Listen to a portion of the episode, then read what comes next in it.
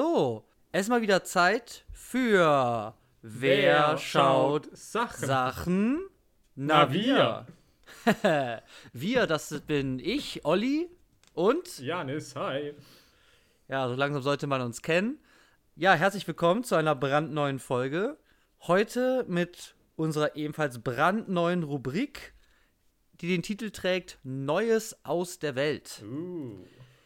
Ja, äh, neu ist immer besser.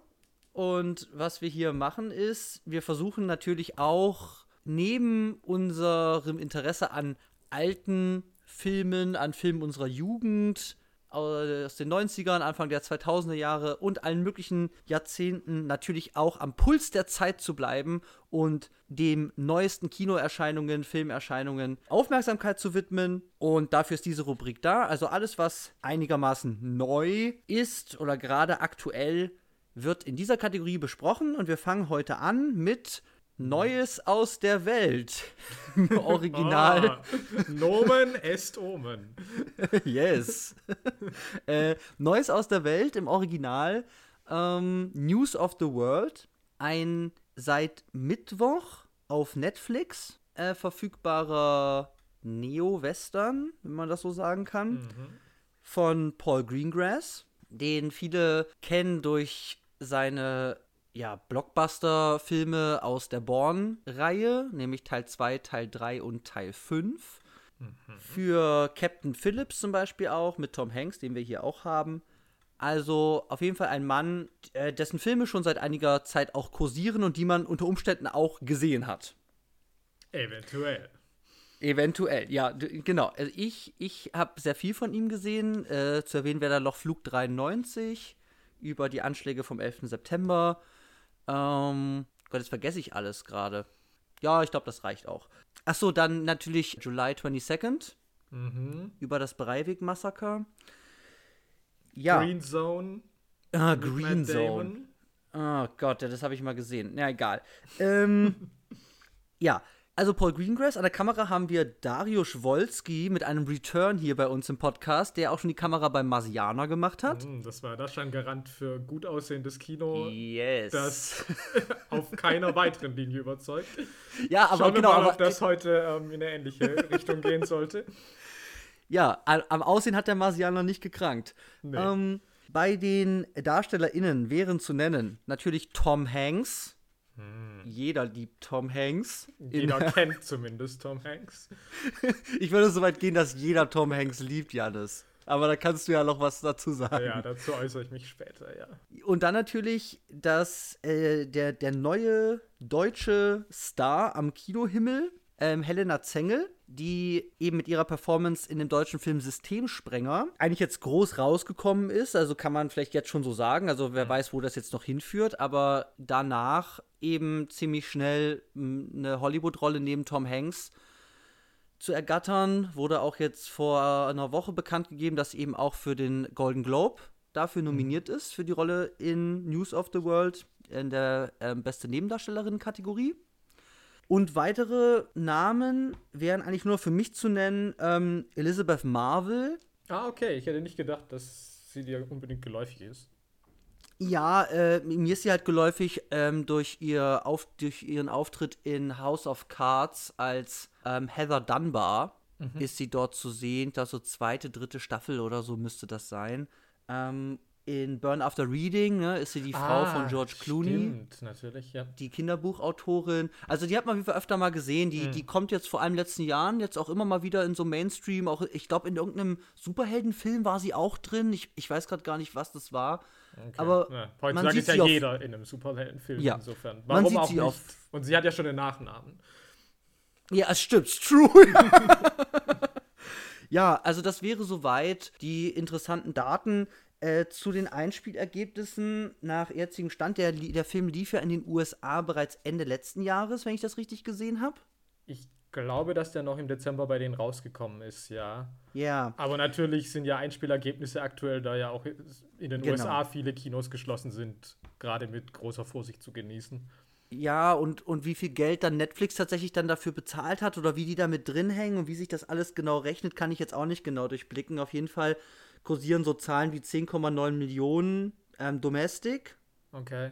Bei Kosten von 38. Ja, gut, das wäre natürlich unter normalen Umständen eine Katastrophe. Ähm, Ja. Aber das kann man jetzt, glaube ich, halt so nicht bewerten. Ist Mhm. vielleicht auch ganz interessant, das wäre natürlich auch äh, international ursprünglich ins Kino gekommen. Ja. Und dann hat sich aber, dann hat Netflix das eben aufgekauft.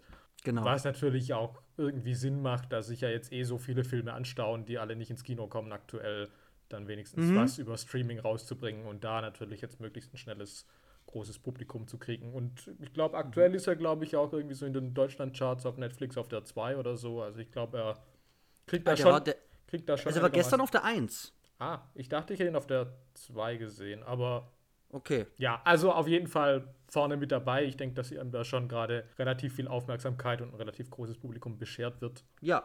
Kritiken Also waren, glaube ich, auch relativ wohlwollend. Jetzt vielleicht Ja. nicht so euphorisch wie schon bei anderen Werken von Paul Greengrass, aber auch nicht negativ. Ja, aber eben auch in der deutschen Presse, das habe ich äh, halt vor, vor allem gelesen, in der deutschsprachigen Presse, wird das äh, auf jeden Fall positiv aufgenommen, das, was ich gesehen habe.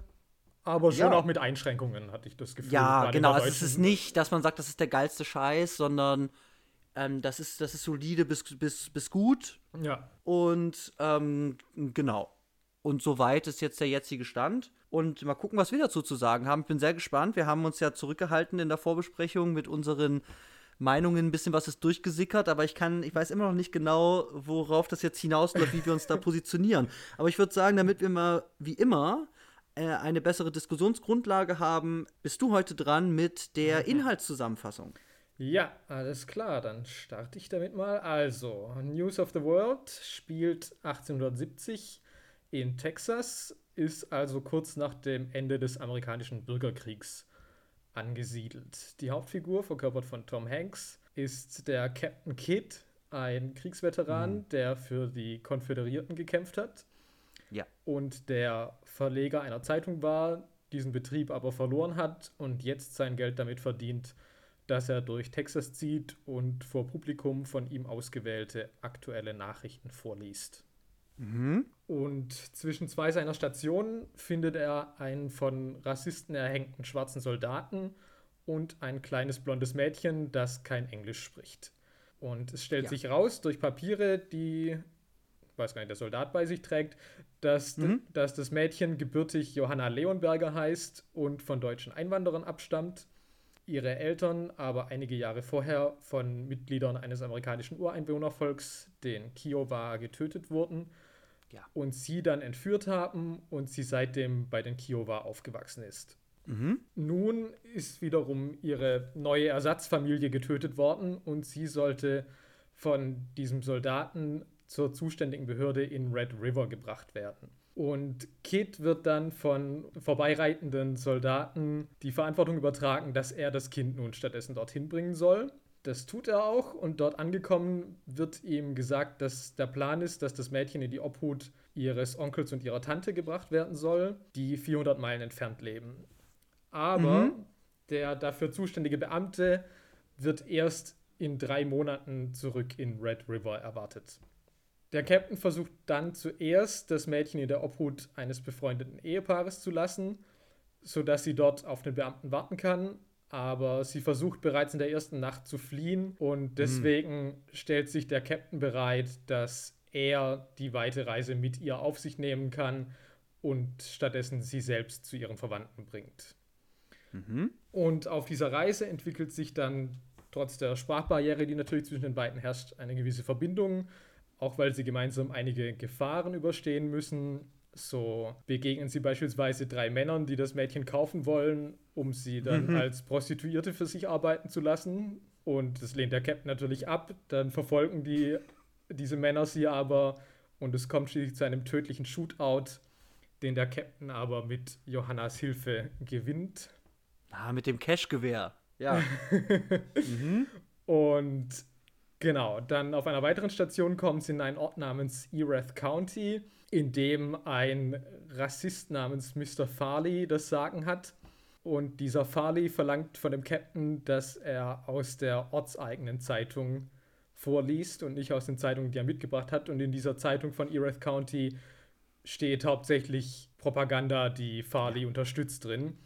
Ja. Da verweigert sich der Captain aber und stattdessen verliest er eine Geschichte über Arbeiter eines Kohlebergwerks, die sich gegen ihre unmenschlichen Arbeitsbedingungen wehren. Und danach kommt es zu Unruhen in der Ortschaft. Und mhm. Farley will deswegen den Captain umbringen, wird aber stattdessen von dem Mädchen Johanna erschossen. Mhm. Und genau, auf der weiteren Reise haben sie einen Unfall mit ihrem Wagen und verlieren ihre Pferde. Sie geraten in einen Sandsturm, in ja. dem der Captain Angst hat, Johanna zu verlieren sie trifft dann einige Kiowa und bekommt von denen ein Pferd für die Weiterreise. Also sie bleibt beim Captain. Und mhm. schließlich kommen sie bei Johannas Verwandten an, für die das Kind aber eigentlich nur eine weitere Arbeitskraft ist. ja. ja. Der Captain kehrt zurück in seine Heimatstadt und besucht wahrscheinlich zum ersten Mal das Grab seiner Frau, die während des Krieges an Cholera gestorben ist, Aha. Was er als eine Art Bestrafung für seine Taten im Krieg betrachtet. Mhm. Und ihm wird dann aber auch bewusst, äh, wie einsam er wohl ist und wie sehr er das Mädchen vermisst. Und er kehrt deswegen zu Johanna zurück, die vor dem Haus ihrer Verwandten angebunden ist, weil sie stets weglaufen wollte. Und er bindet sie los und bietet ihr an, dass sie mit ihm mitkommen kann. Und auf dieses Angebot geht sie auch ein. Und so wird sie praktisch seine Adoptivtochter und reist mhm. nun mit ihm mit und unterstützt ihn bei seiner Arbeit. Wir sehen dann in der letzten Szene, wie er eine Nachrichtenstory verliest und sie die passenden Geräusche dazu beisteuert. Yes, die Soundeffekte, genau. Mhm. Ja. Genau, das wäre die Handlung von News of the World. Habe ich was ja. Wichtiges vergessen? Äh, nur, ich weiß gerade nicht mehr genau, ob es vor dem Sandsturm, es müsste eigentlich vor dem Sandsturm sein, weil sie, glaube ich, noch die Kutsche haben.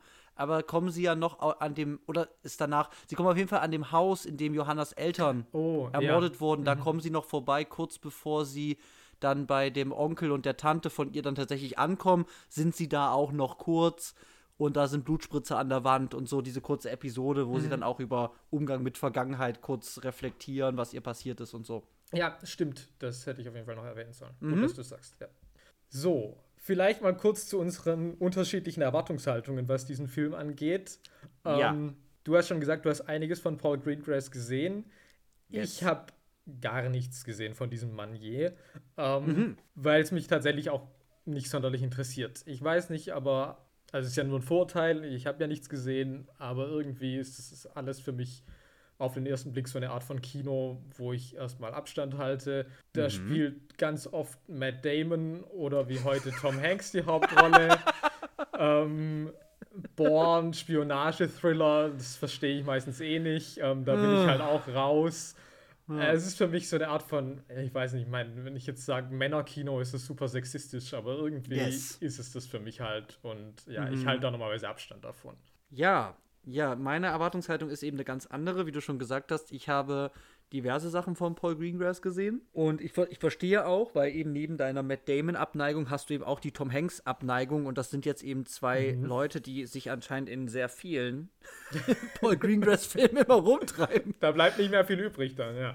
Nee, Flug 93 kannst du noch gucken, glaube ich. Ja, das wäre ja. noch der, der mich am meisten interessieren würde, tatsächlich. Ja, ja, also ich mag Paul Greengrass tatsächlich. Ich mag den seine Filme sehr, sehr gerne. Also natürlich auch mit Schwankungen so, manche mehr, manche weniger. Aber was ich erwartet habe, ist, dass ich eben einen Paul Greengrass-Film irgendwie kriege, die sich für mich immer durch so eine eben semi-dokumentarische Inszenierung oder Kameraarbeit, also ist natürlich erst nicht der Kameramann, aber irgendwie mhm. hat es was semi-dokumentarisches und eben was er gerne eben hat, ist die Alltagsaction.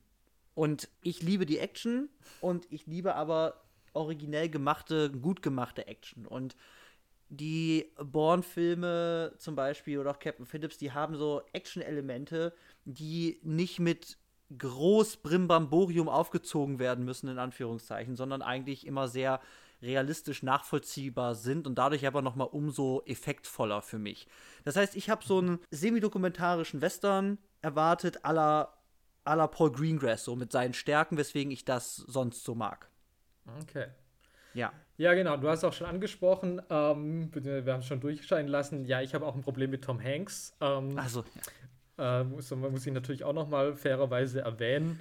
Disclaimer nach Matt Damon, der zweite Disclaimer.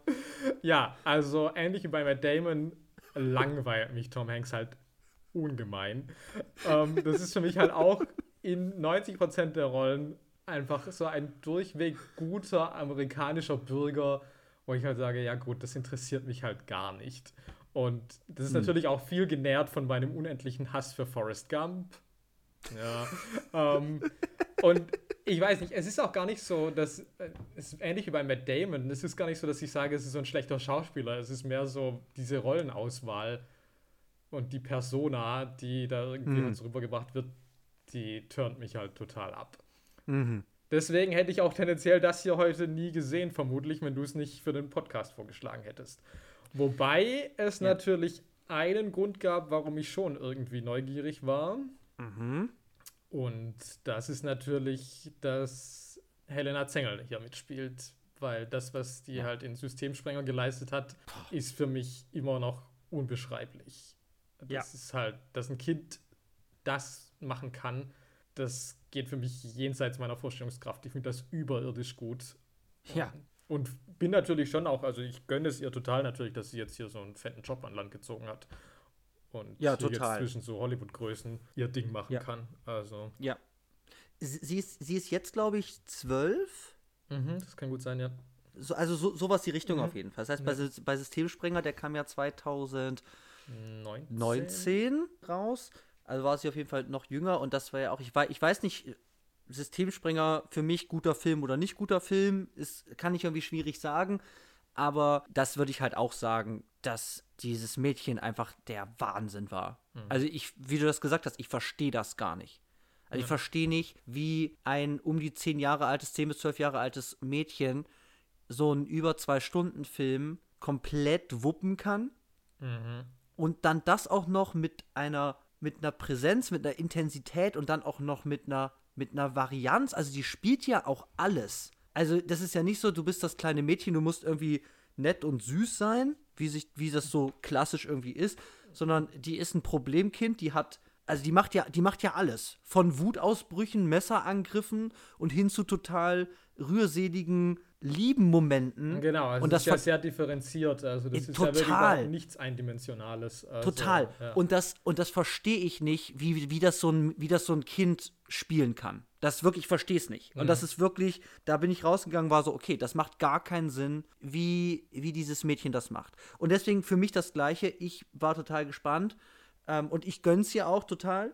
Mhm. Und jetzt aber natürlich nochmal was anderes in einem deutschen Independent-Film als jetzt wirklich in Hollywood neben Tom Hanks dann zu spielen. So, also. Ja. Aber das werden wir jetzt gucken. Worüber willst du als erstes reden? Ich würde mal, weil der Film hat ja mehr oder weniger so zwei Erzählstränge, die natürlich parallel laufen, aber trotzdem irgendwie auch ein bisschen getrennt funktionieren. Also einerseits mhm. die Beziehung zwischen dem Captain und dem Kind und andererseits diese Geschichte mit den Nachrichten, den News of the World. Und ich würde jetzt erstmal weil es ja auch das ist, was in dem Film mehr Raum einnimmt, über diese Beziehung zwischen ihr und ihm sprechen und ja. wie sehr du das siehst, wie gut siehst du das ausgearbeitet, inwiefern, mhm. was interessiert dich dran, was interessiert dich da nicht dran, was sind Sachen, die vielleicht der Film ja. ähm, nicht genug ja. beleuchtet, obwohl es da irgendwie Sachen gegeben hätte, über die man hätte sprechen können. Ja, ich finde das einen total spannenden Punkt, weil es ist natürlich ein großes Herzstück dieses Films. Mhm ist diese Beziehung und das Schicksal dieser beiden zusammen. Was die durchmachen, wie es den beiden geht, was die erlebt haben, wie die sich zusammenraufen und so weiter. Das ist ja so ein, so ein auch oft gesehenes Konzept. Ja. Ist ja ein sehr, ein sehr, sehr spezielles Odd-Couple, aber. Aber auch ein klassisches ja. Odd-Couple. Also ja. irgendwie ein Kind ja. und ein Erwachsener sie sprechen die Sprache nicht. Sie wird am Anfang ja auch irgendwie so mhm. als von den anderen Charakteren als wild eingestuft. Ja. Äh, sie kommt eigentlich nur widerwillig auf diese Reise mit, sozusagen. Also, mhm. das bietet ja total Potenzial zu sagen, okay, wie müssen sie sich jetzt zusammenraufen und genau. wann kippt das von Widerwilligkeit zu einer väterlich-töchterlichen Beziehung? Ja, das Ding ist, wo ich sage, auf jeden Fall verschenkt frage ich mich so ein bisschen, warum also es ist am Anfang vielleicht so minimal oder auch dann, wo sie von der Familie wegläuft, aber sie läuft ja eigentlich nie vor Tom Hanks weg. Mhm. Und diese, also das ist eigentlich ziemlich schnell gesetzt, dass die beiden jetzt zusammen da rumziehen. Und da wird wenig problematisiert, warum sie eigentlich mitgeht. Ja. Ähm, das finde ich ein bisschen schade, weil das, das wird eben einfach gesetzt und das ist aber eben, äh, die beiden, er, er findet sie in einem Wald, sie verstehen sich nicht und dann packt er die ein. Und er kann ihr das nicht mal erklären. So. Ja. Ähm, und sie versteht ja eh auch gar nicht, was passiert. Also so, das, das ist ja auch eine weirde Situation auch für sie. Und das finde ich ein bisschen schade. Ja, würde ich auch so sehen. Also, das geht einfach irgendwie von, von jetzt auf nachher. Also, auch wenn das wenigstens am Anfang ja noch, wenn ich so ein bisschen Szenen habe, wo sie irgendwie, weiß ich, wenn da noch diese, äh, diese Frau versucht, ihr das Kleid anzuziehen oder so, aber dann Mhm. Gibt es das halt eigentlich sofort nicht mehr. Also, sie fügt sich da in dieses Schicksal total schnell. Und, ähm, Ja. und das ist auch, der Film beleuchtet halt auch irgendwie ja gar nicht. Das ist natürlich auch schwierig, weil sie klar die Sprache nicht spricht. Aber wie viel sie wann irgendwie verstehen kann oder vielleicht versteht, das ist mir halt auch nie ersichtlich. Also das. Mhm. Ja, und da sprichst du schon den nächsten Punkt an, weil dieser Punkt mit eben, dass sie, habe ich jetzt auch öfter gelesen, ein doppeltes Waisenkind ist, also zweimal Mhm. verwaist, erstmal ihrer leiblichen aus Deutschland stammenden Familie beraubt und dann eben ihrer Ureinwohnerfamilie von den Kiowa dann auch eben beraubt worden. Und das ist ja eigentlich auch ein total spannendes Konzept, also zu sagen, du hast hier ein junges Mädchen und die ist in einer ganz, ganz fremden Kultur. Und w- was ist für die eigentlich Heimat? Und was ist jetzt eben das Fremde so, ne? Also Ja. dieses Ganze aus dem eigentlichen Kosmos, der ja auch schon irgendwie ein aufgezwungener Kosmos war, jetzt in dieses englischsprachige, in Anführungszeichen, zivilisierte Amerika, ganz, ganz dicken Anführungszeichen, aber auf jeden Fall ein anderes Amerika, andere Sprache, andere Sitten, ja, also wie isst man, wie zieht man sich an, das ist da auch in der Anlage drin. So, ganz klar. Ich finde, irgendwie erzählt es mir aber nicht, nicht so viel darüber, wie das wirklich ist für das Mädchen. Also bis auf, klar, die will halt die Kleider nicht anziehen und zieht dann halt wieder ihr, ihr, ihren eigenen, ihr, ihre eigenen Klamotten an und so. Aber das fand ich auch irgendwie ein bisschen dünn. Ich Ja. finde es eine total spannende Thematik, aber ich weiß nicht, wie dir das ging. Hast du das irgendwie tiefer gesehen? Nee, auch nicht. Also ich habe mich dann gefragt, ob es zu subtil ist, aber dann habe ich gedacht, nee, da ist einfach zu wenig. Also ich finde es Ja. auch irgendwie verschenkt, dass beispielsweise man ja auch gar nichts irgendwie über ihr Leben bei den Kiowa so wirklich weiß. Wo ich auch denke, zu, wäre ja super spannend, davon sehe ich aber nichts.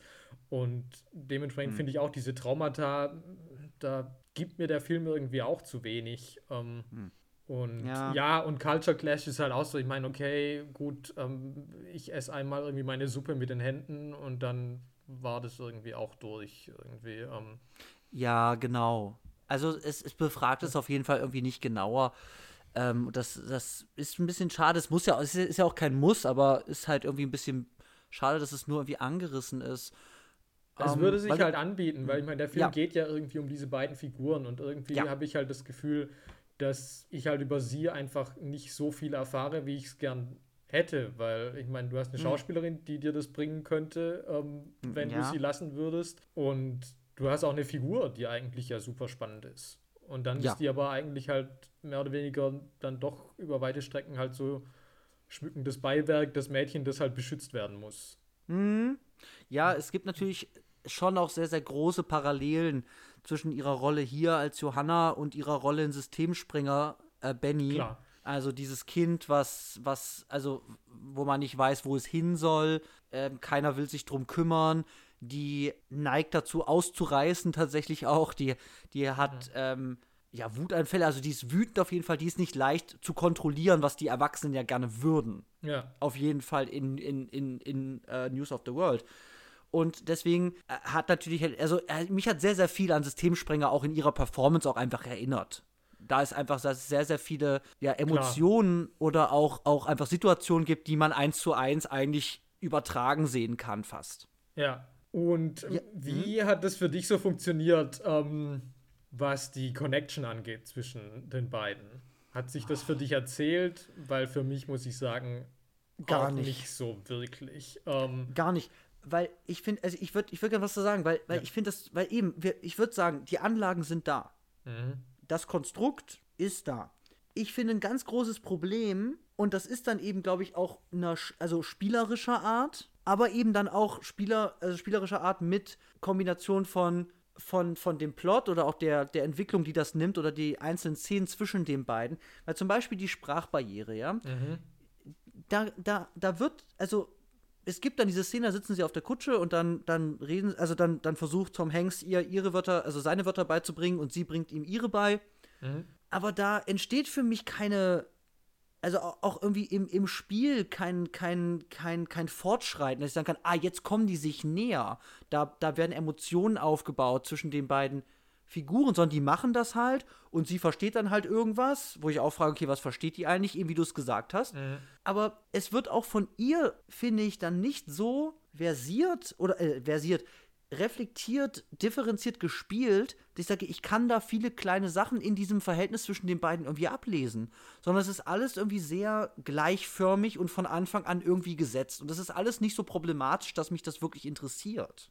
Hm. Ja, ich habe ja auch einfach ein Problem von der anderen Seite aus. natürlich. Hm, ja. ähm, nämlich, dass ich natürlich auch ein totales Problem habe mit der Tom Hanksness dieser Figur. Ja. Ähm, ich habe es auch gesehen. Weil, also es funktioniert für das, was dieser Film mir oberflächlich erzählt, weil natürlich ist Tom Hanks für diesen netten, braven Bürger natürlich ganz richtig. Mhm. Die Frage ist allerdings halt, und das ist vielleicht schon ein Problem im Drehbuch, sollte das halt einfach dieser nette, brave Bürger sein, der halt eh schon, weil er so viel Väterliches ausstrahlt von der ersten Sekunde an, dass ich denke, ja, gut, na klar nimmt er das Mädchen mit. Also, ja. da sind wir auch wieder beim Odd-Couple-Prinzip Klar, natürlich, es hätte auch in eine andere Richtung gehen können, wo ich ja auch froh bin, dass man das dann nicht irgendwie zu irgendwie klamaukig oder was weiß ich äh, hätte machen wollen. Aber wo ich halt sage, hm. wenn das halt mehr so ein Raubein ist oder was, oder jemand, ja. der auch irgendwie halt, ja, halt irgendwie eine andere Form von, von Western-Held halt irgendwie mitbringt, der mit Kindern mhm. vielleicht nicht so kann, dann ja. wäre das ja auch irgendwie viel interessanter, dann die Entwicklung zu sehen, dass der dann aber doch halt irgendwie zu diesem Mädchen eine Beziehung aufbaut. Aber das ja. ist für mich halt auch so. Tom Hanks, da ist das halt klar von der ersten Sekunde an und da gibt es halt auch nichts irgendwie, wo das irgendwie, mm. wo das wirklich dagegen spricht. Der wird auch nie wütend mit ihr oder irgendwas. Also, ähm, ja. ja. also das ja, war für mich halt auch verschenkt. Ja? ja, er sagt das zwar irgendwann am Anfang, ne, dass er sagt, ja, ich kann eigentlich nicht mit Kindern und so, aber eben, es, es erzählt sich mir nichts, nicht über sein Spiel dass ich sage, er hat wirklich ein Problem damit, weil ich finde mhm. es eben auch bei Tom Hanks sehr, sehr gleichförmig tatsächlich, wenig ausdrucksstark und ich habe ich hab leider vergessen, welche Szene es war. Es gibt aber so eine Szene, wo irgendwas, also tatsächlich irgendwas Schlimmes passiert oder irgendwie, also die, die Stimmung ist eigentlich eine gedrückte und er hat so ein resting Smile-Face irgendwie drauf. Also so immer so ein ganz leichtes, wie so ein, wie so ein, wie so ein Schmunzeln irgendwie. Mhm. In so einem grundsätzlichen Gesichtsausdruck. Und da, da verliert es mich halt. Und ich finde es eben, was Tom Hanks dann da eben teilweise auch macht, ja, der macht es halt Tom Hanksig so, ne? Also der, der wuppt das halt, ne? Es ist Tom Hanks, mhm. der hat eine Präsenz, äh, der, der, so, das ist alles da. Aber äh, es ist nicht so eine Figur, die mich wirklich interessiert, leider. Nee, und also ich finde das ja auch wirklich irgendwie, als eh so eine Szene, wo mal wieder irgendwie Subtext oder Exposition ganz deutlich ausgesprochen wird, was dieser Film ja auch irgendwie zuhauf macht. Und wo dann mhm. aber irgendwie Tom Hanks sagt, ja, wir müssen wohl beide unsere Dämonen konfrontieren. yes. Und dann konfrontier die doch und, sag's ja, uns nicht. Aber ja, also, also wie gesagt, also kann man eh schon darüber sprechen, äh, wie gut das geschrieben ist, einfach eine Person, ja. das zu einer anderen Person, die das gar nicht versteht, einfach laut auszusprechen. Aber ja es ist halt auch so, also sie hätte bestimmt die Dämonen, ja, diese Figur, aber da, das wird halt auch nicht ausgearbeitet. Und bei Tom ja. Hanks muss ich halt sagen, diese Story dann mit der toten Frau, Boah. naja, also das ist jetzt halt auch nicht die Backstory, wo ich sage, klar, da steckt richtig viel drin und es wird halt auch, ich sehe das ja. halt auch nicht, wie Tom Hanks das spielt. Also der Mann hat für mich halt eigentlich nicht so wirklich die Dämonen. Also. Nee, nee, es, tatsächlich hat seine Figur, hat sie ja, ne? Also der ist Kriegsveteran im amerikanischen Bürgerkrieg. Ja, würde ich auch später nochmal äh, sprechen wollen, auf welcher Seite ja auch, aber äh, halt ja, nicht für später genau, so. noch. Äh, aber ja, ja genau. auf jeden Fall, das sagt er ja auch irgendwie, er fühlt sich ja wie verflucht für seine Taten, die er im Krieg irgendwie vollzogen hat. Und davon sehe ich ja. aber halt in Tom Hanks Spiel in 90% dieses Films halt nee. einfach gar nichts. 0,0, ja. Also der ist angenehm, gutherzig, nobel.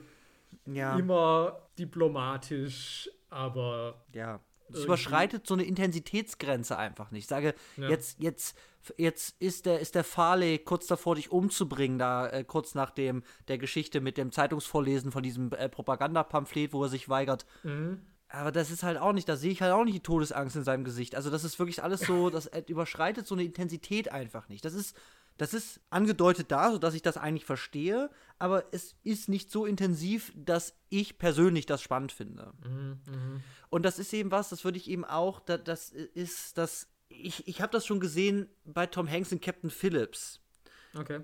Da funktioniert das für mich eigentlich den ganzen Film über, äh, weil sie halt in dieser Geiselnahmensituation und so weiter sind, von Piraten, der Riesentanker gehijackt und so. Und da kann mir Tom Hanks machen, was, was er will, weil das ist halt im, im, im Eifer des Gefechts so. Da hast du auch nicht viel Zeit, irgendwie zu heulen oder so, das verstehe ich. Aber er ist dann eben ganz am Ende, als er das Ganze überlebt auf der Krankenstation. Und da hat damals ein, ein anderer Freund, hat, hat damals zu mir gesagt, ah, voll geil, da guckst du in sein Gesicht und du siehst alles, was da passiert ist und wie schlimm das ist. Und ich gucke ihm halt ins Gesicht und denke mir so, ja, pff, also, ich weiß nicht, wie sehr den das jetzt mitgenommen hat. Also, die sagen mir zwar, dass das super traumatisch und schlimm war, aber in Tom Hanks seinem Gesicht sehe ich es nicht. Mhm. Und das ist mir da, also das war damals auf jeden Fall auch schon ein Problem, musste ich jetzt gerade dran denken.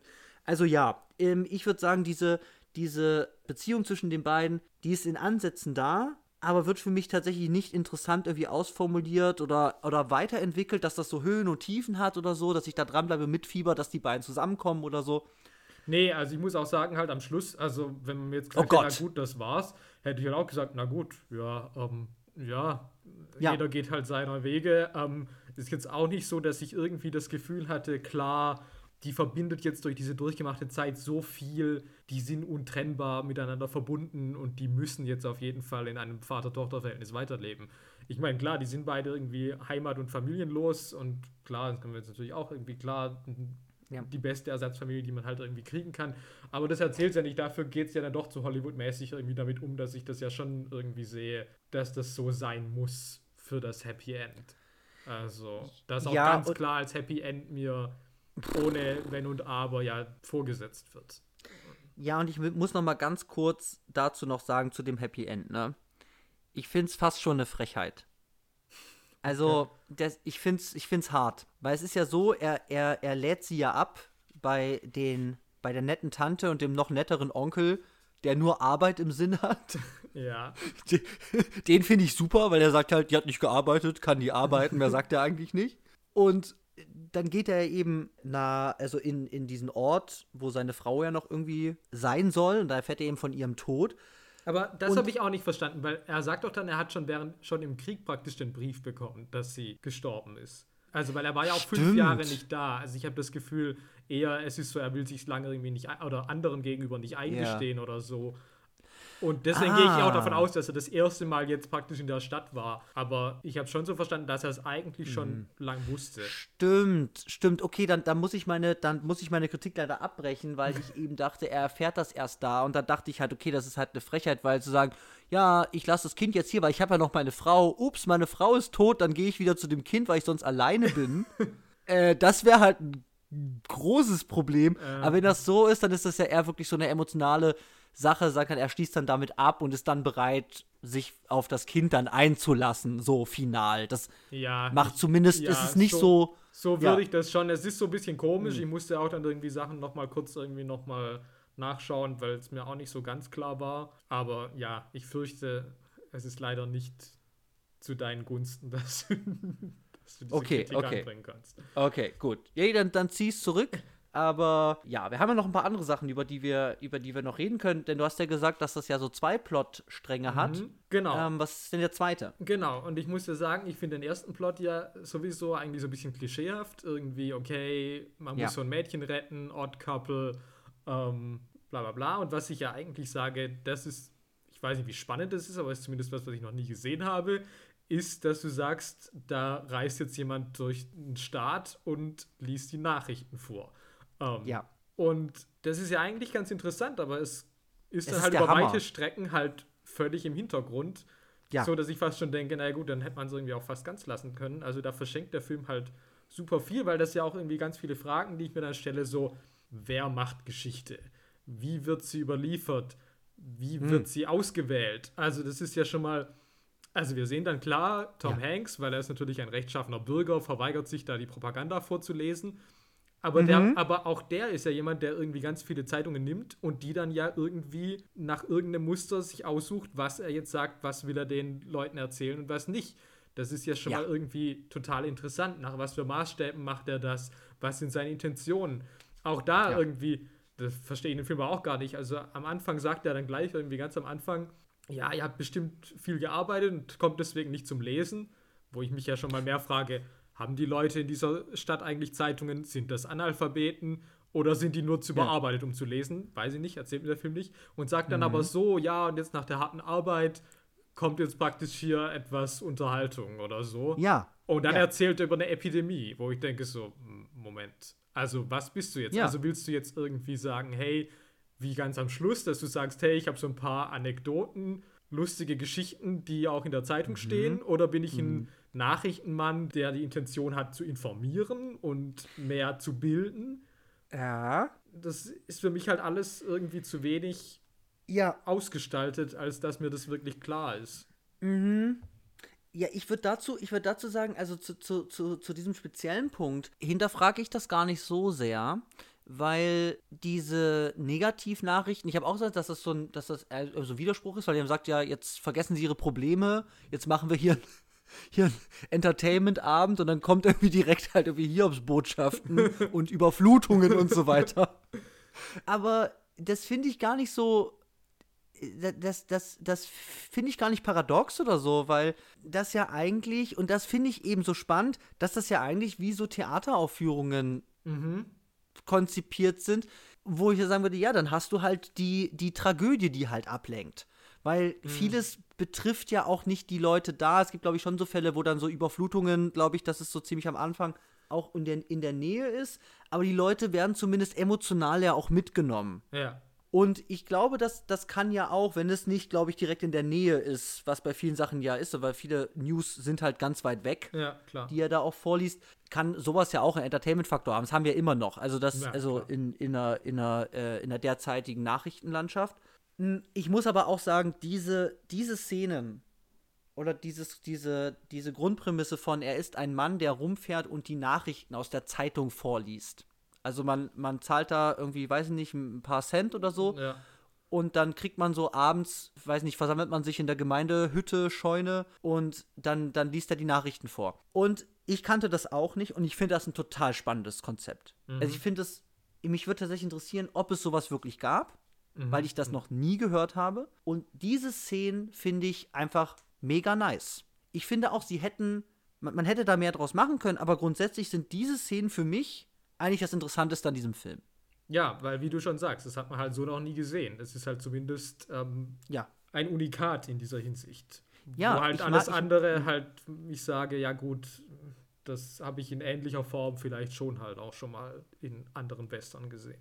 Ja, und ich, ich, ich frage mich dann wirklich, also ich hätte mir wirklich mehr gewünscht, also wenn das Ganze eine noch mehr, also eine, eine, eine stärkere Inszenierungssprache oder eine, eine, eine Autorensprache irgendwie gehabt hätte, ob mhm. man dann nicht wirklich diese Szenen irgendwie noch länger oder noch pompöser oder irgendwie noch feiner hätte darstellen können um wirklich dieses Nachrichten, wie du das gesagt hast, diese, diese, wer macht die Nachrichten, wer, wer, warum liest er die nur vor, wie wählt er das aus, was macht das mit den Leuten, gerade in diesen Zeiten 1870, da kriege ich ja so Eindrücke von. Ja. Aber es ist alles irgendwie dann nicht auch wieder so differenziert gemacht, dass ich sage, das nutzt auch hier wieder ein Potenzial, was sich für mich total vermittelt irgendwie wieder aus. Und das finde ich wieder schade, weil diese Szenen sind für mich, sind für mich persönlich das Herzstück dieses Films. Mhm. Ja, es ist auf jeden Fall auch das, was mich eigentlich mehr interessieren würde. Und ja, ja. aber der Film verschenkt es halt auch da wieder irgendwie. Ja, leider, weil es echt, also ich finde das so ein cooles Konzept einfach. Und eben, das, das, das funktioniert dann auch total wieder in so einer, in so einer Allegorisierung, dass ich sagen kann, ach ja, ja klar, ist das, ist das wirklich so? Weil ich denke erst, ist es super weird, dass es diesen Job gibt. Ich sage, wer, wer geht denn da hin und lässt sich von Tom Hanks die Zeitung vorlesen? Aber dann denke ich mir, ja, okay, es gibt 24 Stunden Nachrichtensender. also, ich meine, das, das scheint ja, und da ist ja auch, zumindest wenn man so amerikanisches Modell ja auch anguckt, ja auch eine Bindung zu dem, zu dem Host. Mhm. Ähm, ja auch wichtig. Also da, da ist ja auch die Performance des Nachrichtensprechers ja auch eine wichtige Nummer, Ja. ähm, weswegen man sich das auch anguckt. Und das sind alles so Parallelen, die ich dann, die ich total spannend finde. Aber ja leider halt irgendwie auch nicht so. äh, Es ist alles sehr mit dem Holzhammer. Also auch diese Allegorie. Ja, ähm, gut, die da ja gezogen so mein werden. Nächster Punkt, ja, das wäre natürlich Ja. die Frage, okay, ähm, inwiefern will dieser Film mir ja ganz viel auch irgendwie über das Heute erzählen oder wie, Ja. inwiefern sich zwischen dem Amerika von damals und heute irgendwie nichts geändert hat. Was hast du da so gesehen? Naja, also es lässt sich natürlich, es lässt sich sehr, sehr viel wirklich verknüpfen, weil äh, in den USA scheint ja auch nach, nach, nach eigenem, also dort stattfindenden, stattfindenden Diskurs ja auch eine sehr, sehr starke Spaltung in der Gesellschaft ja auch zu herrschen. Hm. Ähm, eben links, rechts, konservativ und äh, progressiv, liberal und so weiter. Also das ist auf jeden Fall eine sehr, sehr angespannte Situation, politisch, gesellschaftlich. Und die hast du natürlich auch, also in einer ähnlichen Form, oder zumindest erzählt sich das mit dieser Trennung, natürlich nach dem amerikanischen Bürgerkrieg. Weil du hast theoretisch ein vereintes Amerika, aber natürlich gehen diese, diese, diese Gräben da nicht innerhalb von ein paar Jahren einfach weg. Ja. So, das, das sehe ich natürlich. Und dann natürlich, weil ja in Trump-Zeiten die Nachrichten mit Fake News, Nachrichtenfeindlichkeit, alternative Wahrheiten ein großes Thema sind, die dann natürlich zum Beispiel mit dem, mit dem, ähm, mit, mit, mit Farley ja auch kommen, aber die sich auch generell auf autokratische äh, Regime auch übertragen lassen. Also Nachrichtenkontrolle ist ja ein Grundpfeiler der Diktatur Ja. Ähm, lässt sich das auch da übertragen, aber natürlich auch irgendwie aktuell in Amerika irgendwie anzusiedeln, fällt mir da auch nicht schwer. ja. Wenn ich das ja, sehe? Ja. Aber natürlich auch diese Frage nach kultureller Vielfalt und nach, nach also diesem, diesem Melting Pot USA und wie das alles zusammengeht. Also da spielt natürlich dann auch noch dieses Süden, Norden, Yankees gegen und so weiter halt irgendwie mit rein. Das ist jetzt nicht ganz so stark, aber du hast natürlich auch da irgendwie Parallelen, obwohl dann viel auch einfach nur geschichtlich natürlich ist. Also du hast natürlich diesen Zeitkon diese Zeitkonflikte, die das aufruft. Ähm, jetzt nicht originell neu beleuchtet für mich. Jetzt sage, das habe ich so noch nicht gesehen. Aber es erzählt es, es erzählt mir auf jeden Fall auch etwas über diese Zeit. Das würde ich auf jeden Fall sagen. So durch diese Episoden, die sie da durchmachen. ja, klar, ja. Ich weiß nicht, äh, hast du noch was, hast du noch was äh, hinzuzufügen? Nee, eigentlich nicht. Also ich muss halt auch sagen, ich finde es natürlich auch teilweise irgendwie so ein bisschen plakativ, einfach irgendwie auch, wie das irgendwie dann dargestellt wird. Also wenn dann da Hm. irgend, also beispielsweise natürlich irgendwie so der Rassismus, der irgendwie vorherrscht irgendwie oder Ja. dann auch dann einmal, als dann dieser Typ irgendwie schreit, Texas first und dann die Amendments oder was auch immer, wo ich Mhm, auch denke, mhm. ja gut, okay, also ähm, Hm. Ver- das verstehe ich natürlich schon.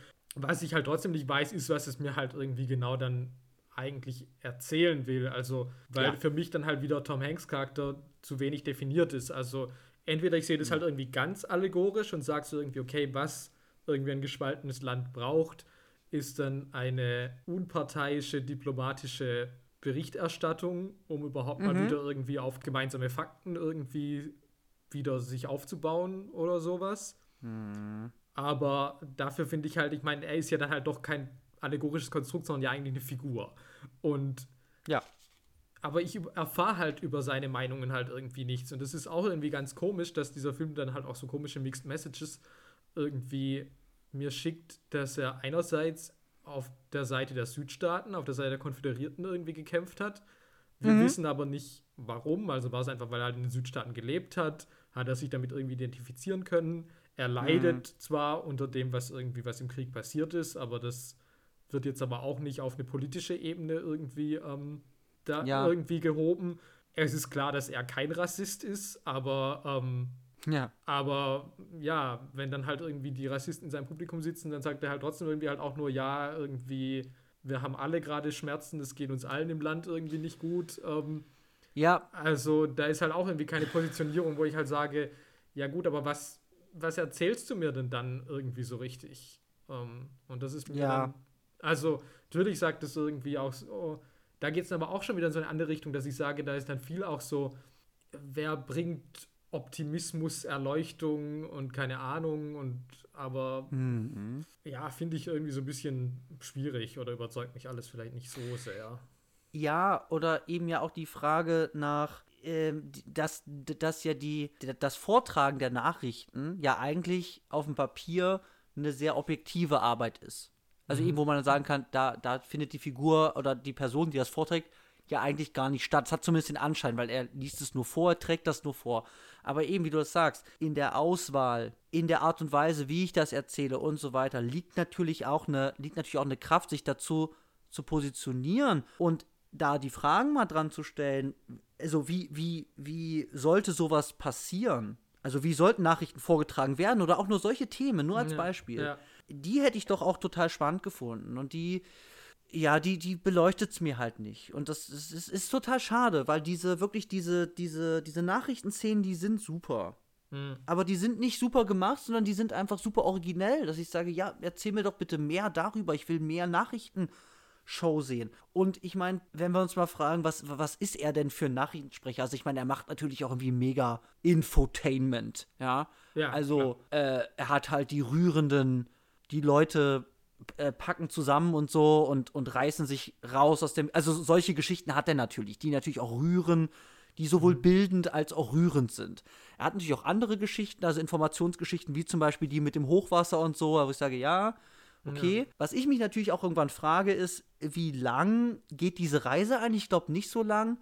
Wo kriegt er seine neuen Zeitungen her? Wie mhm. alt sind die? Also von wann sind diese Nachrichten überhaupt, die er da vorliest? Weil der hat halt immer sein, in so einer Rolle eingerollt, seine, seine Zeitung, die er irgendwie durchgeht. Aber ich weiß auch nicht, wo er eigentlich da immer neue herkriegt oder so. Das sehe ich auch gar nicht. Nee, also ist ja auch die Frage, weil er hat ja auch diverse Zeitungen. Das ist ja dann auch die nächste Frage. Irgendwie sammelt er praktisch mhm. in jeder Stadt dann irgendwie wieder halt die örtliche Lokalausgabe irgendwie ein? Oder hm. gibt es irgendwo ein Zeitungszentrum, in dem alle Zeitungen des, der Bundesstaaten zusammengehen? Keine Ahnung. Also natürlich ja. sind alles so Details, die das irgendwie lebendiger machen würden und die mich interessieren würden. Aber ja. da gibt es halt nichts. Oder, oder, oder auch nur irgendwie, wie reagieren die Leute auf den? Also ich meine, der, der kommt irgendwie nach, nach San Antonio, ist das, ne? Wo er, wo er Elizabeth Marvel trifft. Mhm, die, ich glaube ja ist das? Ich, es könnte sein. Auf jeden Fall, ähm, wo ich nicht sage, ja, du kriegst das vielleicht auch thematisiert, wenn, wenn Leute, weil der scheint da ja, also er scheint ja Leute zu kennen. Also er scheint irgendwie, mhm. zumindest so wie ich das sehe in dem Film, ein bekannter Mann zu sein, wenn er irgendwo hinkommt, der hat Connections. Ja. Ist ja auch klar, er ist der, er ist der Mann, der die Nachrichten bringt. Also das verstehe ich auch. Aber überhaupt mal seine Rolle irgendwie zu thematisieren, den mal in Situationen zu kriegen, dass jemand kommt und sagt, ich weiß nicht, der findet, fand die Nachricht letztes Mal scheiße oder so, dann ist der sauer. Also also allein sowas mhm. damit reinzukriegen, was ich ja auch wieder auf der Allegorieebene ja total anbieten würde. Ja. Oder auch nur irgendwelche Möglichkeiten, wie du es gesagt hast, mal die Rolle von Tom Hanks reagieren zu lassen. Mhm. So, sodass der ein gewisses Repertoire oder mal so eine Bandbreite, so ein Spektrum an Charaktereigenschaften zeigt, die dann, wenn sie schön mannigfaltig irgendwie ausgeformt sind, ich sagen kann, ah, das ist eine tiefe, mit ganz vielen Facetten ausgestaltete Figur. Ja. Und das ist halt nicht. Es ist Tom Hanks, der zieht seinen Stiefel durch, der ist der, der einende, nette, eigentlich meistens äh, rechtskonforme Mann, der sich auch noch um das Mädchen kümmert. Und mehr ist dann da irgendwie auch nicht. Und das finde ich total schade. Ja, also und ja, ich, ich finde ja. halt auch, wenn man schon irgendwie diesen Stiefel aufmacht und sagt, ich erzähle irgendwie auch was, was heute Relevanz haben soll, ich bin nicht nur einfach der Entertainment-Western, dann müsste man da für mich halt auch irgendwie mehr machen, wie einfach nur zu sagen, okay, irgendwie, ja, Rassismus gab es damals und gibt es heute auch. Ja, und je, jetzt kommt aber noch, ich habe noch ein Hühnchen noch zu rupfen. Okay. Weil du es gerade gesagt hast. Ich bin ja Mr. Mainstream, Mr. Entertainment. ja. Für alle, die es nicht wissen. Ich bin ich Mr. Independent. Äh, genau, du bist Mr. Mr. Independent, ich bin Mr. Mainstream. Ich liebe das Mainstream-Kino, ich liebe die großen Blockbuster, habe ich ein Herz für, schon seit ich klein bin. Und deswegen liebe ich eben auch viele Paul Greengrass-Filme, weil sie mir eben auch Bombast und Action ja auch ganz oft liefern. Das muss jetzt hier kein Actionfilm sein. So, aber wenn du sagst, das ist dann eben ein Entertainment-Western, ich fand es halt nicht entertaining. Und das würde ich festmachen an einer sehr, sehr drögen, aber auch, aber also leeren, aber nicht interessant leeren Atmosphäre. Also ich fand es irgendwie, mich hat das gar nicht gecatcht. Diese Westernwelt, Musik und so weiter, hat mich alles nicht gefangen. Ich fand te teilweise die Animationen, die da waren, furchtbar. Diese Verfolgungsjagd, wo sie vor diesen drei Prostitutionsring-Leuten da fliehen, wo das, was dann in der, in der Schießerei dann auch endet, finde ich total grausig. Also dann erzähl mir doch die geile Verfolgungsjagd, wie das ist mit Pferden und einer Kutsche über die Heide da zu brettern. Und ich glaube, Paul Greengrass kann sowas eigentlich. Denn sowas hat er mir oft gezeigt, dass er eben Spannung und ähm, interessante, in Anführungszeichen, Bombastbilder in diesem natürlichen oder alltäglichen Vorgängen irgendwie findet. Und das kriege ich irgendwie nicht. Und deswegen ist, ist da für mich auch die Ebene irgendwie voll raus. Okay, also hier bin ich halt komplett äh, gegenteiliger Meinung natürlich. Ja, bitte. Also für mich, ich war schon ganz gut unterhalten. Also ich muss jetzt auch sagen, also ich, wir haben jetzt lange. Aber warum? Naja, Shootout, ja, da, ja, das Cash in die Patronenhülsen, ja, alles klar. Der Unfall mit dem Wagen, ich meine, dieser Sandsturm sah vielleicht wirklich ein bisschen komisch aus, das habe ich nicht so ganz verstanden, aber ähm, da schläft mir halt der Fuß ein dabei, also bei dieser, bei dieser Schießerei. Also nee, also da war ich halt schon irgendwie dabei. Also okay. ich war ganz gut unterhalten. Also ich habe viele Probleme mit diesem Film inhaltlich. Ich finde aber, mhm. man kann das gucken. Ich war zwei Stunden schon irgendwie, dass ich sage, ja, geht schon klar. Es ist halt eine klassische Hollywood-Dramaturgie. Das läuft halt konventionell durch. Werde mich nicht lang dran erinnern, aber ich habe mich jetzt auch nicht geärgert, während ich es gesehen habe. Also mhm. finde, es sieht gut aus. Ein paar epische Landschaftsaufnahmen läuft beim Western. Musik, wie du schon sagst, das war vielleicht wirklich ein bisschen, ähm, da kann ich mich jetzt an nichts erinnern. Das ja. hat mich jetzt vielleicht nicht so geholt. Aber ja. ja, also ich fand das alles okay. Ich würde jetzt nicht sagen, irgendwie lass die Finger davon, aber wenn es es nicht gäbe, würde ich es auch überleben. Ja, also wenn wir mal sagen wollen, wem, wem, wem kann man das vielleicht empfehlen, da mal reinzugucken, ne? Also würde ich sagen, klar, wenn ihr alles mit Tom Hanks guckt, guckt es an. Tom Hanks ist da. Also Punkt ganz 8. genau. Also ich habe mindestens zehn Filme mit Tom Hanks, wo ich sagen würde, lieber die nicht gucken, ähm, bevor ich jetzt mhm. sagen würde, das kommt auf diese Liste. Mhm. Dann würde ich natürlich auch sagen, ja, Neo-Western, eine spezifische Spielform des Western-Films, klar, angucken. Äh, ja, und sonst weiß ich halt nicht. Also, wenn man da so eben Hardcore-Fans ist von, von einem gewissen Genre, von einer, von einer, von einer Umgebung oder auch von einer, von einer Zeit, in der das auch spielt oder so und da ein Fable für hat, dann kann man sich das auf jeden Fall angucken, weil ich finde es auch, es ist, es ist eigentlich ganz sauber gemacht, das muss man sagen. Klar, es ist mhm. also hoch, einigermaßen hochklassig äh, mit meinen Einschränkungen produziert, aber ja, ich, ich, ich finde, wenn man, wenn man, wenn man Paul Greengrass, zumindest die Filme, die ich gesehen habe, eben die, die Bourne-Filme, Captain Phillips, Flug 93 und so mag, dann weiß ich nicht, warum man das dann gucken sollte. Also das ist ein großes Problem, was ich wirklich habe, ist, dass ich das nicht gucke, weil ich Paul Greengrass mag. Gut, also für mich hatte das auch jetzt wirklich keine persönliche Handschrift, die ich irgendwie identifizieren könnte. Und ich ja. kenne ja Paul Greengrass nicht. Also wenn du mir jetzt gesagt hättest, diesen Film hätte Gore Verbinski oder Ron Howard gemacht, hätte ich halt auch gesagt, ja, alles klar, so, das, ja, so sieht das in ungefähr aus, so fühlt sich das an. Ähm, ja. Also, nee, wenn klar, Gore das, das gemacht hätte, wäre das viel flockiger gewesen. Dann wäre das ein Entertainment-Film äh, geworden. Weiß ich halt nicht. Und es sind jetzt keine anderen für mich super durchschnittliche, ähm, uneinprägsame Filmemacher gerade eingefallen. Ähm, keine Ahnung. Mark Beleidige Forster. nicht mein Gore. Ähm, Beleidige nicht mein Gore. Vorsicht. ja, doch, muss ja sein. Also, ah, und ja. äh, es gibt noch eine Sache an diesem Film, die mich unglaublich genervt hat. Ja. Ähm, und es ist so ein Ding, es ist natürlich nur eine ganz kleine Sache, aber die macht mich immer wahnsinnig in Filmen. Als die Deutschen kommen und warum auch immer sprechen die Deutschen, also diese Tante und der Onkel, ein Deutsch. Also immer bei Netflix der Untertitel spricht Deutsch. Ich habe es mehrmals angehört, ich konnte nichts verstehen. Wo ich wieder irgendwie, ich verstehe alles, was diese Leute sagen, auf Englisch, ja gut, auf Kio war nicht. Aber dann hm. heißt es ja, und diese Figuren sprechen Deutsch. Und ich höre es an und sage so, äh, was? Und also, ja. ich verstehe das immer nicht. Also gerade hier irgendwie, du hast doch hier jetzt auch irgendwie Helena Zengel geholt. Hm. Also dann hol doch zur Not irgendwie zwei nochmal, zwei Berliner irgendwie, die auch noch mit in den, in den Chat irgendwie mit dir reinsetzen, die aber hm. normal Deutsch sprechen können.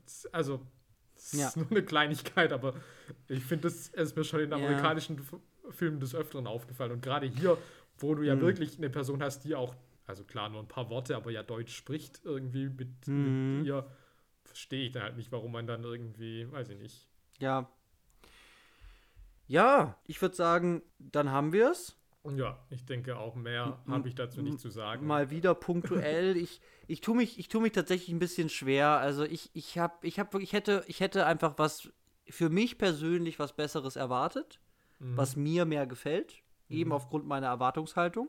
Ja, ich habe natürlich halt auch gar nichts erwartet eigentlich. Deswegen war genau, es das halt ist so, für dich ganz sage, gut. hey, wenn man zwei Stunden rumbringen will, man hat nichts zu tun. Ja. Habe ich mich jetzt ja. über Sachen schon mehr geärgert in diesem Podcast.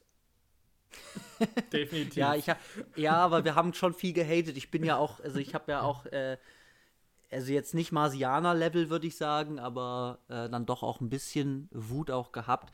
Man, man, man muss nicht wütend werden wegen schlechten Filmen. Aber es macht unglaublich viel Spaß. und es ist guter Content und das ist alles, was zählt. Denn guter Content, Schritt 1 guter Content, Schritt 3 äh, äh, das Podcast-Cash. ja, auf das warte ich immer noch. Ähm, ja. So, und das war äh, unsere erste Episode aus der neuen Rubrik Neues, Neues aus, aus, der, der Welt. Welt. Äh, ja, haben wir noch keinen Jingle, vielleicht kommt beim nächsten Mal einer. Bestimmt. Ähm, so, ja, dann wäre wie immer in üblicher Tradition unsere Abschlusskategorie heute wieder eine Top 5. Yeah, Top 5. Top 5, Top 5. 1, 2, 3, 4, 5. ich fand deine Bass, deine Bassstimme im Hintergrund. 5, 5. Super, super gut.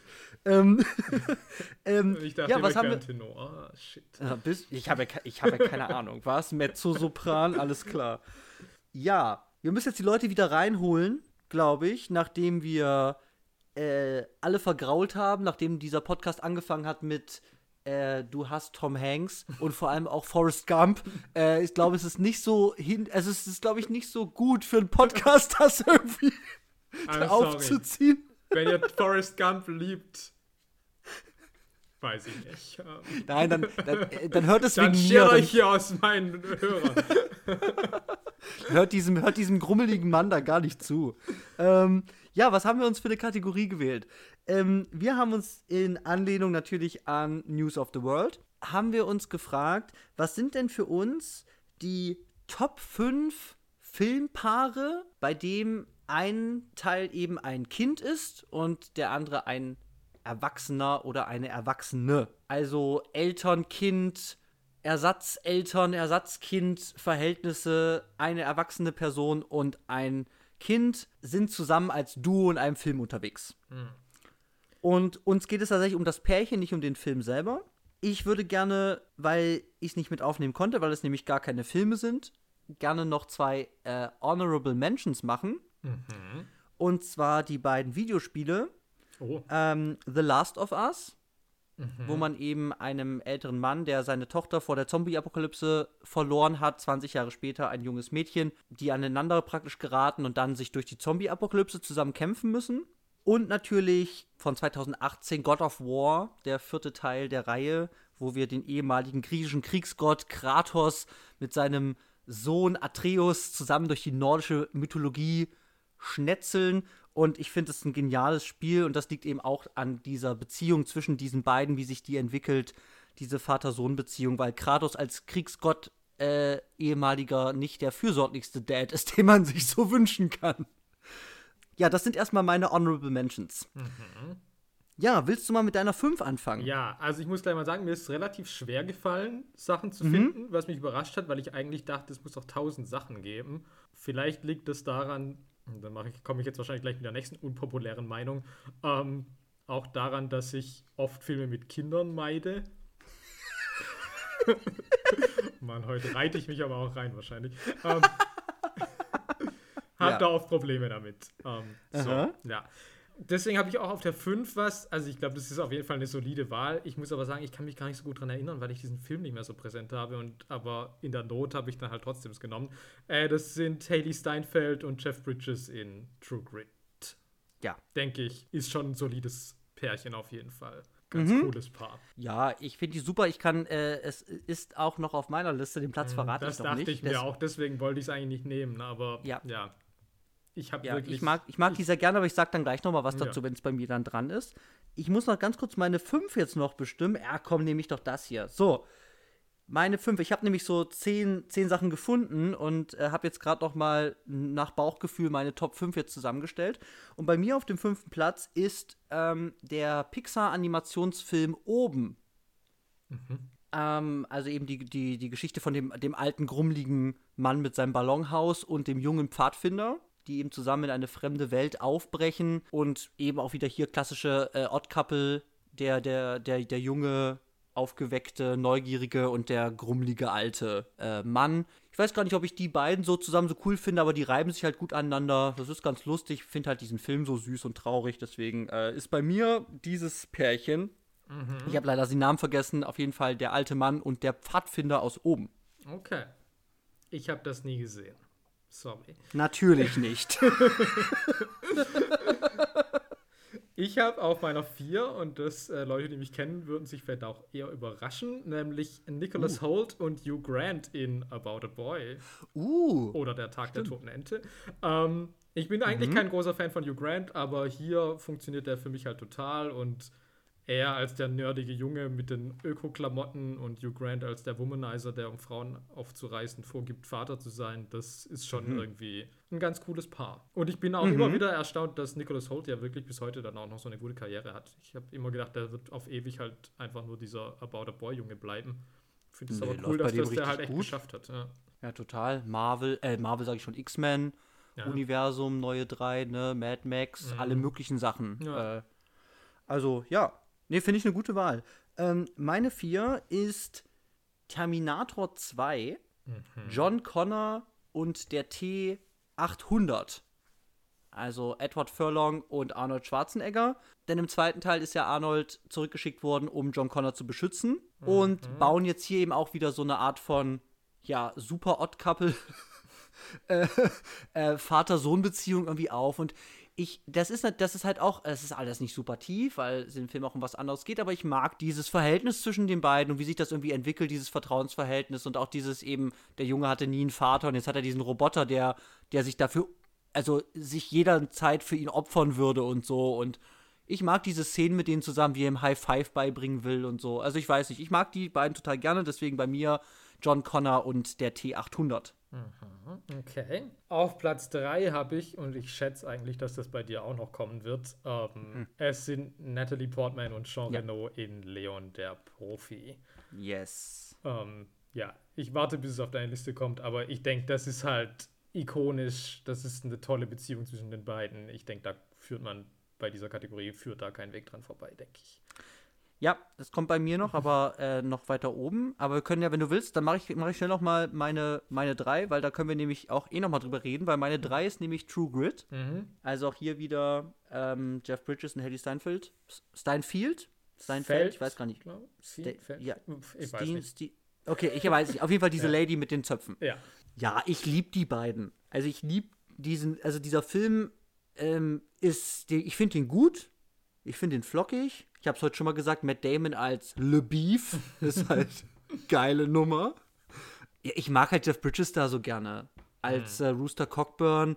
Ähm, der ist dieser grummelige Typ. Und eben die beiden halt auch, sie ist total korrekt und sie hat immer das Recht auf ihrer Seite und so. Und ich finde da Szenen zwischen den beiden auch total lustig. Und ich, ich finde das. Ich finde, das funktioniert gut. Ich mag die beiden voll gerne. Mhm. Also, für mich einfach ein gutes Paar. Also, die machen zusammen viel durch mögen sich erst auch nicht. Das ist natürlich super schmalzig am Ende. Er reitet dann und trägt sie dann auch auf Armen, weil sie von der Schlange gebissen wurde und so. Ist alles irgendwie sehr, sehr kitschig, aber ich mag sowas dann doch auch. Also ich finde die, find die gut, ich finde die süß, ich finde die lustig. Äh, ich mhm. finde, das hat ein schönes Spannungsverhältnis. Bei mir True Grit auf der 3. Ja, okay. Äh, wenn du willst, kann ich auch gleich meine 2 machen. Ja, okay. Weil meine 2 ist nämlich Leon.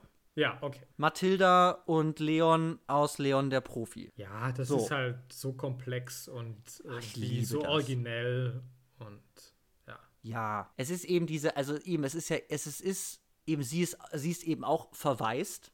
Er muss sich, also er nimmt sich ihr an, aber eben nicht einfach so, sondern sie möchte, dass er ihr beibringt, wie man Leute umbringt. Äh, und dann gehen sie zusammen los und also er ist halt Auftragskiller und sie hilft ihm dabei und wird halt dann auch ausgebildet von ihm. Aber es hat dann eben daneben dann eben auch noch diese Liebesbeziehung, die sich zwischen den beiden ja irgendwie auftut. mhm. die, die ja aber nie, weil er ist erwachsen, sie ist ein Kind, nie eine Grenze überschreitet, aber eben das, das, das stellt viele interessante Fragen nach eben ähm, intergenerationeller Liebe und diesem Verhältnis zwischen den beiden. Und ich finde das total komplex. Ich finde diesen Film super, weil er eben diese ganze Thematik hat. Er hat geile Action am Ende. Ich finde die super. Ich mag auch Mathilda gerne. Ja, so. halt auch eine tolle Und Leon mit seinem, mit seinem komischen Schweinehandschuh und so. Also ja, es ist. Ja, das hat funktioniert. schon viele schöne, viele schöne Sachen, ja. Ja. So, was ist deine zwei? Meine zwei, ich habe es lange nicht gesehen, ähm, ist, glaube ich, ich glaube, sie ist bis heute die jüngste Oscar-Gewinnerin aller Zeiten. Es ist Tatum O'Neill mit ihrem echten Vater Ryan O'Neill in Paper Moon von Peter Bogdanovich. Du hast das gesehen, okay. Ich habe das gesehen, aber es ist lange her. Aber auf jeden Fall ähm, haben die eine super Chemie. Das ist, äh, also, man weiß nicht, ob sie auch im Film wirklich seine Tochter ist. Also, sie ist die Tochter von einer Prostituierten, die tot ist und deswegen muss er sie dann eine Prostituierte, mhm. mit der er auch verkehrt hat, aber man weiß nicht, äh, ob sie tatsächlich auch seine Tochter ist. Und die mhm. sind dann halt auch so Conman, die halt irgendwie so kleine Dinger drehen und sie ist halt eine Neunjährige, die raucht und so Zeug und er ist ein schwerer ah. Nöter. Und also das ist auf jeden Fall ein ganz cooles Vater, eventuell Tochter-Gespann. Mhm. Ja, meine Eins mhm. ist da da da da da da da Nicolas Cage ja, und Chloe es. Grace Moretz in Kick-Ass. Ja, sorry. Also eben das Verhältnis zwischen ähm, äh, Hit Girl und Big Daddy. Vater und Tochter. Die Mutter wurde von einem Mafia-Boss umgebracht, den sie jetzt eben auch zusammen bekämpfen. Also sie sind eben Superhelden, in Anführungszeichen. Sie tragen fancy Kostüme, haben fancy Ausrüstung und gehen auf Bösewichtjagd. Was ich aber so geil finde, ist einfach diese äh, total überzogene Gewalt natürlich, die beiden irgendwie ausüben. Ich mag die Kostüme total gerne. Also sieht halt aus wie so eine Mischung aus Batman und einer Eule irgendwie in seinem Kostüm. Aber diese grundsätzliche, das machen sie vor allem im zweiten Teil dann auch nochmal auf, aber diese Problematik von, du bist ein Vater und du erziehst deine Tochter zu einer Killerin. Weil die verprügeln nicht nur Leute wie Batman, sondern da wird ja aufgeschlitzt und, und alle möglichen Körperteile abgehackt. Und das ist dann schon auch problematisch tatsächlich eben, was da zwischen diesen beiden abgeht. Also wie ist das, wenn du deine Tochter zu einer Killerin ausbildest zusammen mit dir und dann auf Verbrecherjagd gehst? Und das Mädchen kennt dann halt nichts anderes. Die freut sich dann halt über ein Butterfly-Messer zum Geburtstag. Und ich mag das voll gern. Ich mag auch diesen Film so gern. Ja, ich hasse und das. Da, da, diese, da diese Beziehung zwischen den beiden halt total verrückt und krank ist, ist das meine 1. Ja, okay. Ja, ich habe es befürchtet. Ähm, Buh! Ich habe auf der 1 ähm, tatsächlich. Was Prätentiöses. Naja, ich habe passend zum heutigen Podcast habe ich halt wirklich Helena Zengel und Albrecht Schuch in Systemsprenger ja. auf meine 1 gesetzt. Ja. Weil ich schon finde, was sie macht, ist natürlich irre, aber ich finde, es ist halt doch auch irgendwie ein Film, den die beide auch gemeinsam über weite Strecken tragen. Und mhm. ich finde diese Beziehung zwischen den beiden halt auch wirklich super spannend. Und mhm. das ist halt auch wirklich, wo der Film nochmal irgendwie zu einer ganz neuen Dimension für mich kommt. Auch. Also er ist ja. irgendwie der, also sie, sie ist ja eben ein, ein, Kind im, im Waisen- oder im Betreuungssystem des Staates und er ist ein. Das habe ich mich gerade auch gefragt, weil er ist ja kein Erzieher, er ist eigentlich nur so eine Art Begleiter ursprünglich, um, um irgendwie, um zu ja. gucken, dass sie in die Schule geht und dort auch bleibt oder so. Und da, ja, genau. Der scheint auf jeden Fall, der scheint auch irgendwie zu boxen und so, ne? Also der scheint irgendwie mit, mit, mit so Troubled äh, Kids irgendwie halt auf jeden Fall zu arbeiten. Ja. Ja, genau. Und die beiden eben, also weil eben Benny ist halt eine, einfach ich weiß, ich, wenn ich immer sage, ich weiß nicht, wie gut dieser Film ist, ich finde halt auch weiß ich, Film, glaube ich, ich meine, der hat seine Schwächen, aber ja, ich finde den diese Film Dramaturgie halt ist, also, ist einfach irre, weil nach zehn Minuten verstehe ich, dass dieser Film einfach eine totale emotionale Talfahrt einfach nur wird. Ja. Also je länger dieser Film dauert, desto mehr weiß ich, okay, du weißt, wohin mit diesem Kind. Es, es ist eine total Katastrophe. Die, die kann nirgendwo. Du, das habe ich damals gesagt, du lässt die eine Minute aus den Augen und die sticht auf Leute ein.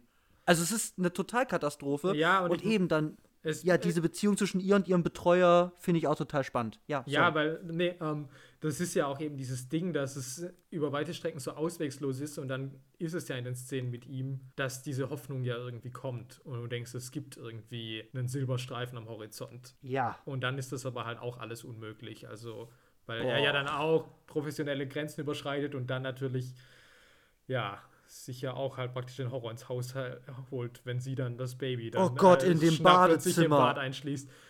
Also, Boah. das ist schon nochmal, dass er einfach irgendwie gerade mit, mit der ganzen Geschichte, wenn er dann praktisch sie in sein Privatleben reinholt, dass das er halt noch so katastrophaler schlimm. wird, obwohl es vorher ja eigentlich irgendwie sich andeutet, ja. dass irgendwie sie eine Art sozial funktionierendes Wesen in Ansätzen werden könnte.